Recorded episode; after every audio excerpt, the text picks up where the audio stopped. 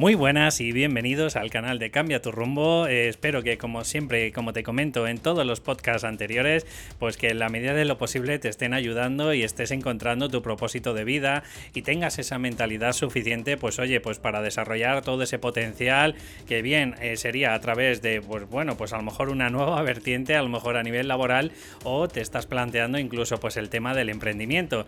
Ya sabes que, bueno, junto a mí está Paulina Cierlica, que es escritora de dos libros y futuro eh, un tercero que sería una novela. Y bueno, pues espero que todo lo que te estemos compartiendo y que te estemos ayudando, pues en la medida de lo posible encuentres ese eh, propósito de vida. Para todo lo, si no lo has encontrado, si no has encontrado ese potencial todavía, bueno, pues ya sabes que en cambiaturrumbo.com barra descubre tu propósito, o mejor dicho, descubre tu superpoder, pues ahí tienes ese curso, ese megacurso que hemos gestionado, hemos creado, pues para que, oye, pues a través de 30 herramientas, con 5 test, a través de unas masterclass que también de la mano de gente como puede ser pues Oscar Feito, pues hemos gestionado todo ese, ese mega curso pues para que tú mismo encuentres ese propósito de vida. Además, también decirte que dentro de ese curso pues tienes 90 minutos de una mentoría conmigo. Bueno, no una mentoría, sería una sesión de coaching o sería una sesión de Psyche, pues para ayudar a descubrir o a quitar esas eh, creencias limitantes que te hacen que te bloqueen. Para todos los demás, eh, sin más dilación, arrancamos el programa.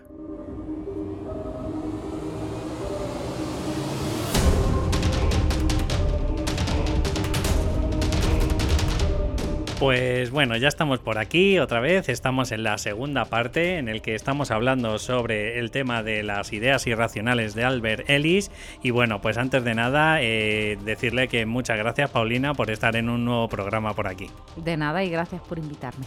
No, gracias a ti por, por bueno, pues estar con nosotros y podernos ayudar con todo el conocimiento que tienes. Mm, de nada. bueno, vamos a por esa segunda. ¿Te acuerdas que estuvimos hablando de que eran 11 eh, ideas y estuvimos tratando hasta la quinta, ¿vale? Entonces, a partir de esta quinta, pues el programa, y luego quiero dar unas breves pinceladas, eh, bueno, pues unos pequeños trazos de, bueno, cómo tendría que ser esa terapia para intentarnos ayudar a modificar, pues todas esas, porque acuérdate que todo lo que te venían de nuestra problemática tenía que ver por porque interpretamos esa realidad, ¿vale? Entonces vamos a intentar por todos los medios de que esa realidad, pues oye, pues no nos repercuta de tanta como, como bueno, como nos podría ocurrir con estas creencias, ¿no? Y la primera dice, debo pensar constantemente, sería la sexta, ¿vale? Que puedo, que puede ocurrir lo peor. Pues una creencia muy, muy mala como las otras cinco, ¿no? Anteriores. Sí. ya me refiero a que, claro, si tú constantemente estás pensando que puede ocurrir lo peor, eh, tu cerebro como que se enfoca solo y exclusivamente, bueno, a lo mejor no solo exclusivamente, pero desde luego con más facilidad capta esas, esas penurias, ¿no? De, de la vida. Y al final, aunque te ocurran cosas buenas, si tú tienes esa creencia, no las vas a apreciar, las vas a obviar porque siempre te vas a centrar en lo negativo. Exacto, y creo que ya lo comentamos en el anterior podcast, pero bueno, en la medida de lo posible, eh, a la audiencia quiero decirle que bueno, que hay un sistema en el cerebro que se llama sistema reticular ascendente, que lo que hace es que nos enfaticemos o que nos centremos en algo que nos produce más atención. Es como este síndrome que le llaman del objeto reluciente, es decir, eh, de entre todo lo que ocurre alrededor, parece que solo nos percatamos eso que nos reluce, ¿no? Parece que nos percatamos solo pues lo que nos eh, en estos momentos nos estamos enfocando. Esto le ocurre mucho, por ejemplo, a las mujeres cuando están embarazadas, ¿no? Que, parece que ven más embarazos a su alrededor. O nosotros eh, llevamos desde el verano para acá que hemos alquilado el coche, ¿verdad? Que hemos cogido el 580 y parece que ahora, mm, hasta el día que lo hemos alquilado, no habíamos visto ninguno de estos. Pero desde de, entonces parece que todos los días vemos entre dos y tres, ¿verdad? Sí, es así, es así. El cerebro ahí lo, lo, escoge Exacto. y nos lo muestra. Entonces, las personas que son, que es lo que tú estabas diciendo, las personas que son bastante negativas o, o que, bueno, que se centran en, en, lo malo, ¿no? En lo peor, pues ¿qué es lo que ocurre? Pues que muchas de las veces este sistema reticular ascendente pues no le va a permitir, no le va a encajar en sus cosas positivas que le ocurren en el día. Y seguro que ocurre muchas de las veces. Sí, además yo, no sé si ya lo dije dije en el programa anterior, o, pero es que todas esas creencias son como muy catastrofistas y como muy tajantes, ¿no? Es todo como debo pensar, debo, tengo que, o sea, es como todo muy obligación, y mm. luego encima es como constantemente, ¿no? Como aquí, debo pensar constantemente que puede ocurrir lo peor. Es como que ya dices, madre mía, al fin del mundo y la catástrofe, vamos, no sé, la peor de todas, ¿no? O sea, no solo que, que es que es todo muy tajante, muy malo y muy como mm, todo de lo más de lo peor. Y, eso creo que también es eh, muy dañino, claro. Sí, aparte de que nos hace enfatizar y enfocarnos solo en lo negativo, pues al final eh, esto te conlleva a tener, por ejemplo, también parálisis por análisis, porque claro, si te va a ocurrir lo peor, ¿para qué voy a esforzarme? ¿Para qué voy a intentar cualquier cosa si al final me va a ocurrir siempre lo peor? Es como si tuviéramos en nuestra cabeza de todos los escenarios que podemos tener a nivel creativo, pues parece que solo nos centramos en el episodio más catastrófico. Y encima no disfrutas y encima estás pensando eh, en algo que, no ha ocurrido, que, puede ocurrir, ¿no? Entonces te estás montando una película de terror gratuitamente tú solito. Exacto. Hmm. Y al final muchas de las veces esas tomas de decisiones que tenemos que hacer, pues como te vuelvo a comentar, al final hay parálisis por análisis porque virgencita que me quede como estoy. Sí, y por miedo, ¿no? También. O sea, que, te da miedo también que, te, te, pase algo malo y, y cambios, ¿no? Entonces no te gustan los cambios y bueno, todo relacionado. Y hasta cierto punto tú no crees que la sociedad parece como que te vende esa parte, como que mm, está bien visto? O sea, te pongo un ejemplo. El, siempre pensar lo negativo, parece que las personas negativas eh, mm, se venden mejor que las positivas. Porque si eres una mente pensamiento positivo, parece que estás hasta loco. O sea, mm, vives en una burbuja que, tío, que me estás contando. Incluso en los puestos de trabajo, que seguro que a ti te ha pasado, Paulina, hay corrillos de forma negativa, de siempre pensar mal de la empresa de lo mal que va, de la crisis, de... Pero ¿tú te has parado algún día en un corrillo diciendo, joder, qué bien nos va? Que va y además es como eh, que una persona así preocupada y, seria y que no sonríe como que enseguida parece como más profesional, ¿no? O sea, tiene que ser inteligente y profesional como poco porque, porque vamos, porque está así como muy sombría. Y la persona que, que sonríe, que no sé, que es feliz o... algo le ocurre. algo le ocurre o que no está bien de la cabeza, ¿no? O sea, que, que sí, que sí. O como tú me has dicho alguna vez, que no sé si lo hemos dicho en el anterior podcast, dices, o tiene algún trastorno o no te preocupes que la vida al final le pondrá en su sitio. O sí, claro, claro, claro, que había como una charla de una mujer que no me acuerdo cómo se llama en español que decía, hablaba de eso, ¿no? Como que parece que, lo bueno, eh, cuando nos ocurren cosas buenas, enseguida estamos pensando que, nos tiene que ocurrir algo malo para balancear, para, no sé, para, el equilibrio. Sí, sí, sí, y, es así, ¿no? Y con esto igual, es que aparte, es que si te fijas, es que las noticias y todo siempre nos venden lo malo, ¿no? Nunca, nunca vas a ver una noticia en plan, qué bueno ha ocurrido hoy en el mundo, ¿no? Y mm. seguro que ocurren cosas buenas. Lo que pasa es que este sesgo al final pues nos persigue durante 24 horas al día. Exacto. Parece como que es más, eh, bueno, pues que impresiona más, ¿no? Que para decirlo de alguna forma. Y luego también no sé si te ha pasado, que yo también lo veo muchas de las veces en, gente, que incluso también eh, tiene que ver un poco con este sesgo, pero no tanto, ¿no? Que es el de estoy ocupado todo el día. o hmm, sea, es bueno la, la, persona está de, es que me es imposible, estoy a tope, estoy ocupadísimo. Es como, cuanto más aparentes el estar ocupado, más profesional también parece la persona. mejor trabajador. Y mm, es como cuando, yo qué sé, por seguir con el mismo ejemplo, ¿no? Em, una mujer se queda embarazada y a lo mejor lo comenta con las amigas o con compañeras y enseguida le cuentan historias de embarazos terribles, eh, de partos horribles. Y claro, dices, es que nunca nadie te va a decir, ah, pues todo ha salido bien, qué guay, ¿no? Porque es como muy normal, no da tanto morbo, pero enseguida, o cuando hablas de alguna enfermedad, pero te sacan cosas que dices, madre mía, así es que parece que todo el mundo fatal, ¿no? Porque, bueno, pues puede que nos guste o que de morbo, ¿no? Y que parezca más interesante contar de alguna historia horrible que decir, no, es que todo bien.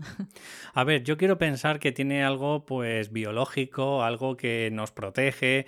Ya le hemos comentado en algunos otros podcasts a la audiencia que tenemos tres, tres eh, tipos de cerebro y el reptiliano, que es el que nos hace que sobrevivamos, el que, el que nos hace que tengamos la atención en ciertos puntos o en, ciertos contextos o, bueno, pues en cualquier cosa, ¿no? Que puede ser una alarma y que de alguna forma nos puede proteger para que sobrevivamos, pues de alguna forma esto te enfoca en lo malo, porque en lo bueno, tú imagínate, ¿no? Si fuéramos un animal de, pradera, que estuviéramos pastando tan felices y que te viene el león y dices, ¡uh, qué bien! A lo mejor es un amigo mío, ¿no? No, ya, claro.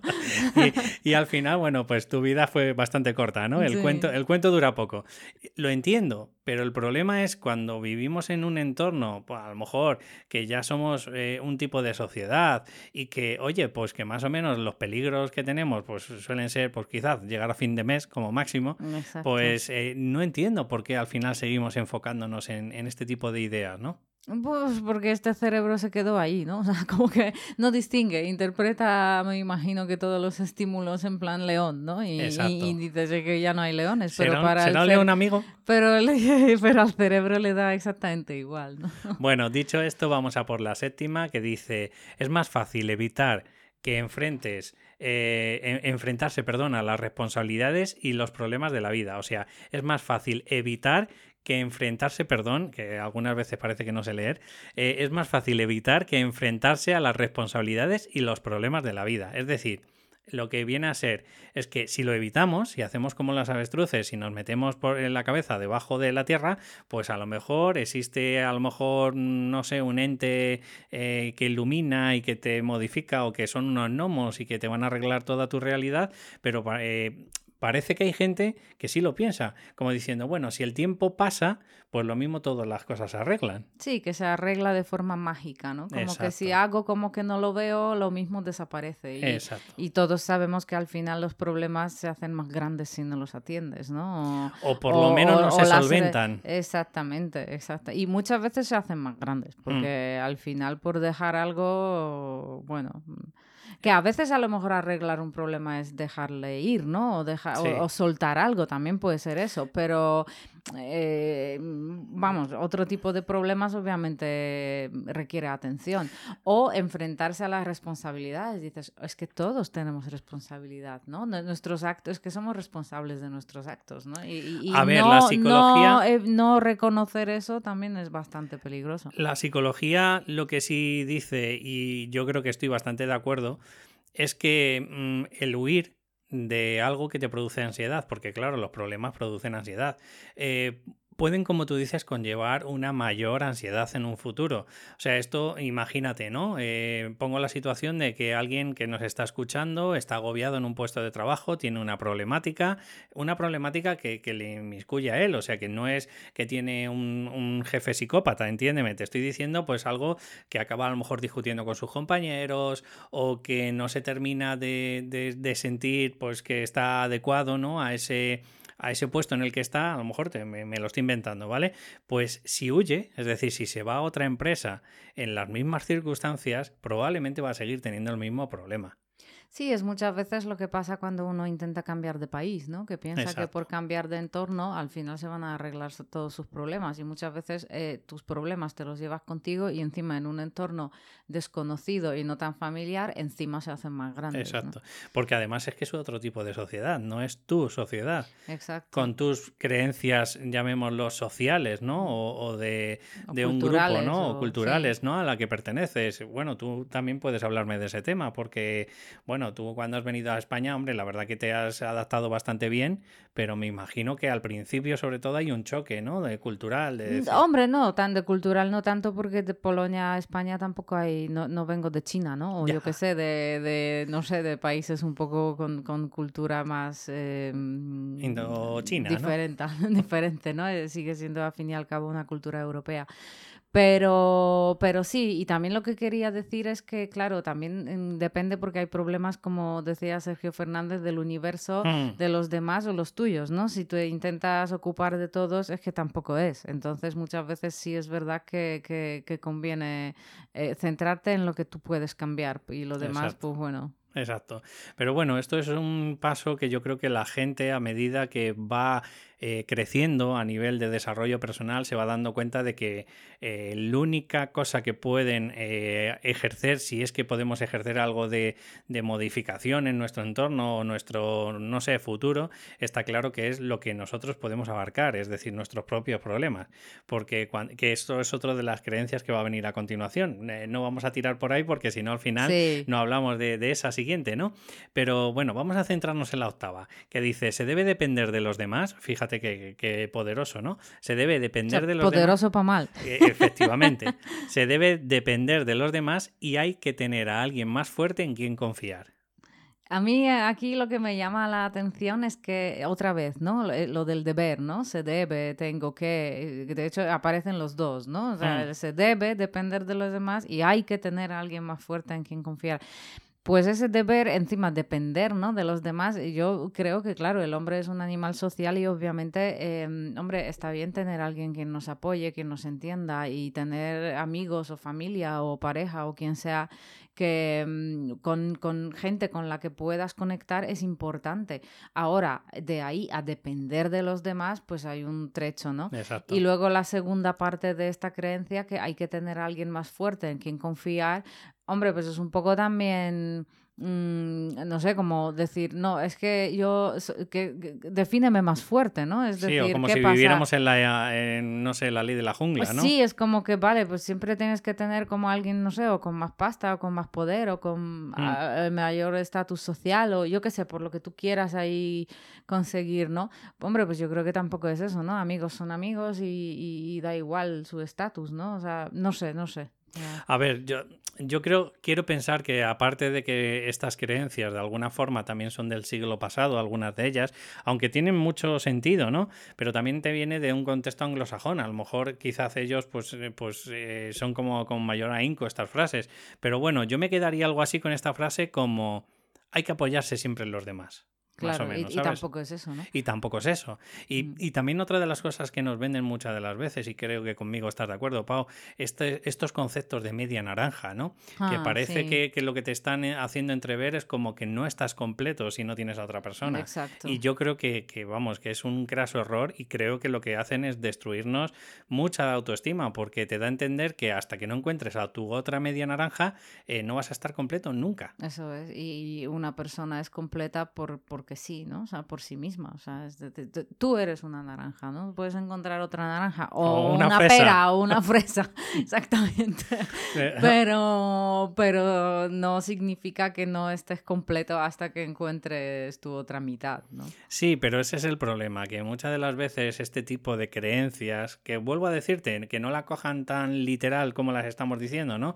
Pero seguro que la sociedad muchas de las veces te lo vende así y al final pues va calando, va calando y va generando una autoestima pues que te va, eh, te va hundiendo porque empiezas a, evaluarte, ¿no? Porque al final eh, todo a nivel tanto consciente o subconsciente son evaluaciones. Soy más o menos que el otro. Soy más o menos de que tengo que el otro. Soy más o, sé, o, hago mejor que el otro y así, ¿no? Y entonces todo acabando, acabamos evaluándolo contra los demás, ¿no?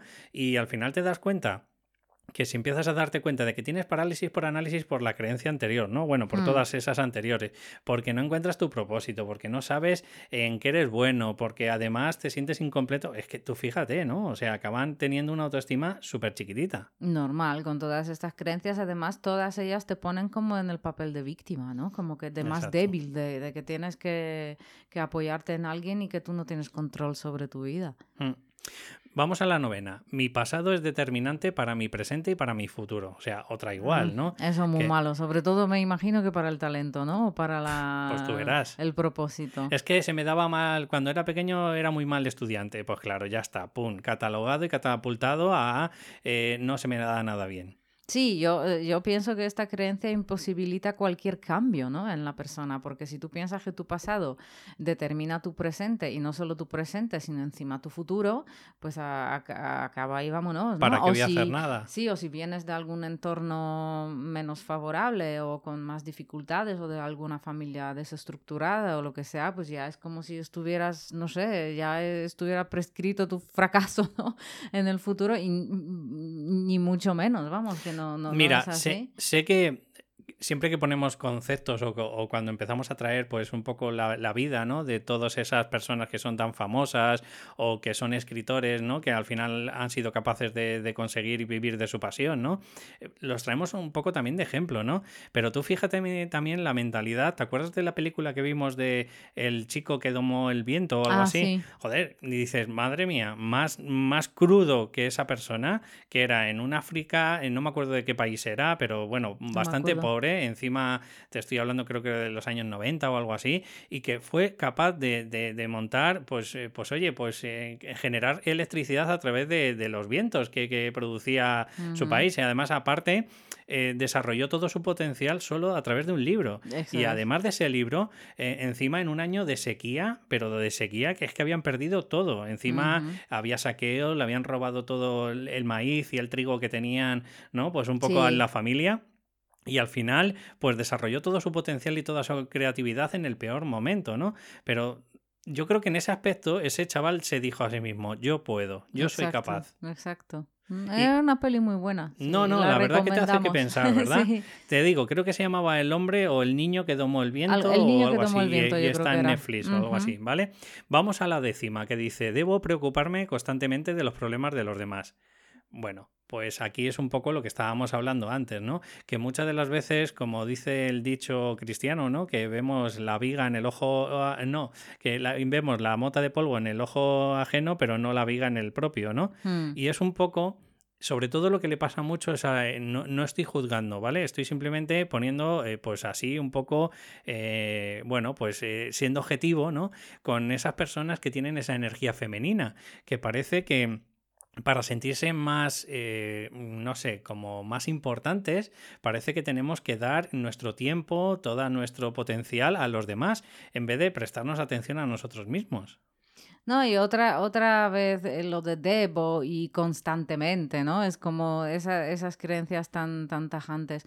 Y lo que dices tú es que no, si nadie, si, no te piden ayuda, ¿no? Eh, vale, entiendo que a veces hay gente que, tiene problemas con pedir ayuda, ¿no? Y a lo mejor ves que la necesita, pero es que tampoco puedes hacer las cosas a la fuerza, ¿no? Y, y a veces los problemas de los demás son problemas de los demás y no, no, por, no, no que seas antipático o anti social o no sé, o, no empático ¿no? Con, con, los demás, sino que bueno, eh, a veces la gente no quiere que te metas en su vida y en sus problemas. No, pero estamos hablando del tipo de personas, por ejemplo, que no son asertivas. Sí, o, las madres, ¿no? Que muchas o las madres que se vuelcan por sus hijos, ¿no? Claro, y es como en, en, por el bien de mis hijos, ¿no? Hago lo que pues, sea, ¿no? Claro, mato, ¿no? Y en Polonia hay un dicho que dice, a ver cómo traducirlo, pero literalmente es algo así como que eh, puedes Em, acariciar el gato hasta matarlo, ¿no? Como diciendo, de tanto atenderlo, de tanta caricia, de tanta caricia, al final, vas apretando lo ahogas o lo asfixias, ¿no? Entonces es, es, un poco lo que,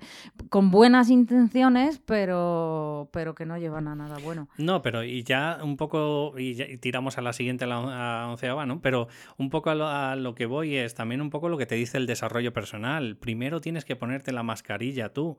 Es decir, mm. cuando estás en un vuelo, imagínate que la vida es como un vuelo, ¿no? Poniendo una analogía. Cuando eh, tú estás en ese vuelo y de pronto hay despresurización, ¿no? Y lo primero que te hacen es, se te cae la, la mascarilla, ¿no? A cada uno se le cae encima y mm, todos te recomiendan, por muy madre que seas, primero ponértela tú. Porque si no te la pones tú y encima se la pones mal, por ejemplo, a tu hijo, al final fallecéis los dos. Claro. Entonces te digo, es una analogía un poquito eh, radical, ¿no? Pero es un poco así. Primero, arréglate tú y cuando tú te arregles, entonces ya puedes ayudar a los demás. No, y además también el mundo se cambia un poco así, ¿no? Desde, desde ti, o sea, desde, el interior. Desde el interior, desde... Primero cambia tú y muchas veces si tú cambias, todo cambia. Exacto. No, no, pero es así, ¿eh? Mm. Y vamos a la última. Cada problema tiene una solución acertada. Esto es un poco radical, ¿vale? Y es catastrófico no encontrarla. Sí, es como un caminito así con flores hacia el perfeccionismo, ¿no? Sí. Es decir, claro, si tú piensas que cada problema tiene una solución acertada, es decir, hay una solución buena siempre para cada problema, claro, si tú no la encuentras, eh, eh, vas a pensar no solo que es catastrófico, que encima con esa creencia lo piensas, sino que a lo mejor eh, algo pasa contigo, ¿no? Eres tonto o, hay, algo ahí que, que, tú no encuentras esa, esa solución. Y aparte, nunca vas a experimentar por no errar, por si acaso no errar, no... Y eso también es muy malo, sobre todo para la creatividad, o que, que al final todo es prueba-error. Para el potencial de para la todo, persona en Para todo, todo es prueba-error, ¿no? Si tú piensas que todo tiene una solución aceptada y si no la encuentras encima es catastrófico, es que, ¿ves? Es que aquí todo es como súper drama, ¿no? Todas esas creencias, pero, es lo malo. que mucha mm. gente de la sociedad al final acaba teniendo este tipo, sí, sí. Y nosotros, ¿eh? seguramente si escarbas por ahí alguna... Sin dudarlo, si no tienes a alguien mm. que en esos momentos de bajón y tú no eres consciente de que los estás teniendo, al final acabas cayendo en uno de estos 11 cajones. O sea, esto es un cajón desastre. Me da igual que digas cada problema tiene solución o yo soy tonto porque no he sido capaz el anterior día de ponerme a hacer esto. o que algo me ha salido mal, o alguien me ha criticado ¿no? en las redes o lo que sea. Y, cualquier otro que estuviera en mi pellejo seguro que lo hubiese hecho perfecto, etcétera, etcétera. Pero me da igual, es un cajón desastre. Entonces, al final te das cuenta de que estos 11 cajones conllevan, pues, eh, como tú dices, los debo y, es que vamos. Y, constantemente, es todo muy tajante, todo muy tajante. Mm. Bueno, pues, ¿cuál es eh, la terapia? O bueno, gracias a, la forma que él veía, ¿no? Albert Ellis, de cómo arreglaba a las personas o cómo ayudaba a esas personas que tenían problemas emocionales o problemas conductuales, pues lo que hacía era una reestructuración cognitiva, es decir, les ayudaba, les enseñaba, les educaba a que tuviéramos una reestructuración diferente. Por, poner un ejemplo, que esto eh, tiene que ver con el, eh, no tiene que ver con el talento, puedo poner un ejemplo primero normal, eh, cotidiano, y luego otro con el talento, ¿no? Imagínate una pareja que están acostumbrados a que todos los días se whatsappean, ¿no? Y llegan un momento en el que hoy, pues por lo que sea, no le hago whatsappeado. Y resulta que tiene una secretaria nueva me lo estoy inventando todo. Pues, ¿qué es lo que puede ocurrir esa persona que está pensando? Pues seguro que se está enrollando con esa secretaria, porque además está buenorra, y yo, claro, como ya tengo una edad, etcétera, y empiezas a hacer y a cavilar todas esas creencias y pensamientos irracionales que no tienes ninguna, ningún sustento para demostrar eso, ninguna evidencia. Sin embargo, tu cabeza te va llevando por esos caminos, ¿no? Por esos planteamientos catastróficos, y cuidado, porque con el tiempo eh, yo no digo que a lo mejor luego haya evidencias o no, pero también puede ser lo que hemos hablado más de una vez lo de la autoprofecía cumplida. Si tú al final acabas eh, tratándole mal como si lo hubiese hecho, pues a lo mejor con el tiempo dices, ¿sabes qué? Que a tomar por saco. Hmm. Es a ver, no estoy justificando nada. Estoy diciendo, estoy diciendo que puede ocurrir hmm. porque muchas de las veces nos comportamos de forma conductual como si hubiese ocurrido ya. Mm, exacto. ¿Vale? Y con el talento ocurre lo mismo. Si tú de chiquitito decías, es que a mí no se me daban bien, eh, yo que sé, estudiar, pues ¿cómo me iba a preparar una oposición? ¿O cómo me iba a preparar eh, que mi sueño yo que sé, me lo estoy inventando, que quiero ser cantante y claro, sí, tengo una buena voz, pero, pero como soy malo eh, estudiando y a lo mejor tengo que aprender canto o coral o lo que sea, ¿sabes? Pues, pues no, pues no se me da bien, me lo estoy inventando. Entonces, él que lo que hacía, bueno, pues hacía la técnica ABC. A viene de acontecimientos observados, es decir, observa la situación. En, el, en la situación del móvil es, ¿qué ha ocurrido?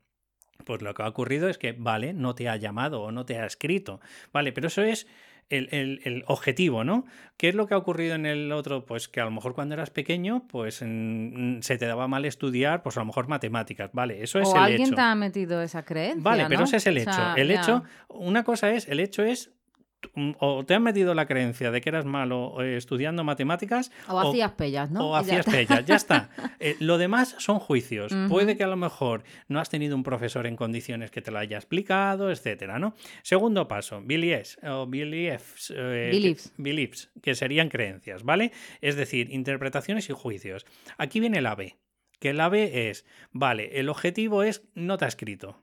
Ahora tú, la creencia que estás teniendo es seguro que está con la otra. Eso es un juicio porque no se sustenta en nada. Es una creencia, ¿no? Una creencia, un juicio. Porque, vuelvo a decirte, para que sea un hecho real tiene que, eh, tiene que tener una, o sea, una correlación o, tiene que haber una evidencia, ¿no? En, este caso no hay ninguna evidencia porque es tu cabeza que te está poniendo cientos de escenarios negativos, ¿no? En el canto, lo mismo. A lo mejor es que soy malo en el coral, eh, ¿vale? Pero mm, a lo mejor pues necesitas ciertas horas más que otra persona. No, o piensas que a que eres malo estudiando, pues no vas a poder estudiar, ¿no? Exacto. porque claro, porque en el pasado se te daba mal, pues ahora, claro, tampoco, ¿no? Exacto. Tampoco se sustenta en nada, porque si no has vuelto a estudiar o no has intentado ahora nada, encima algo que te interesa, pues mm, no es real, ¿no? Es, es una creencia. ¿Cuál es la consecuencia? Pues probablemente en el primer escenario que hemos puesto de- de- del móvil es que vas a tener una pelotera, una discusión con la pareja, porque vas a estar rebotado, porque cada vez eh, ese pensamiento negativo se hace una bola más grande y al final o, o acabas discutiendo mm, y diciendo lo que has pensado a tu pareja, o peor todavía, eh, tú empiezas a hacer conjeturas en tu cabeza de este día también ha venido tarde, seguro que también es por lo mismo, etcétera, etcétera, ¿no? Y en el otro lado, directamente tienes parálisis por análisis, tienes mucha imaginación de qué es lo que te gustaría en tu futuro, en tu talento, en tu propósito de vida, pero sin embargo mm, te imposibilitas y te bloqueas porque no das un paso al frente, ¿no? Hmm. Estos serían los dos episodios mm, a nivel, mm, llamémoslo, con creencias o ideas eh, limitantes. ¿Cuál sería el, el cambio? Bueno, el, el A, el acontecimiento en los dos casos son reales, es decir, tanto no te ha llamado, no te ha mandado un WhatsApp, como en el otro lado, si es verdad que a lo mejor de pequeño, pues alguien te dijo, eres un zote, ¿no? O Y- así, pella. o hacías bellas, pero eh, aquí es donde tenemos que empezar a hacer esa transformación, ¿no? Que tiene que ver en las interpretaciones.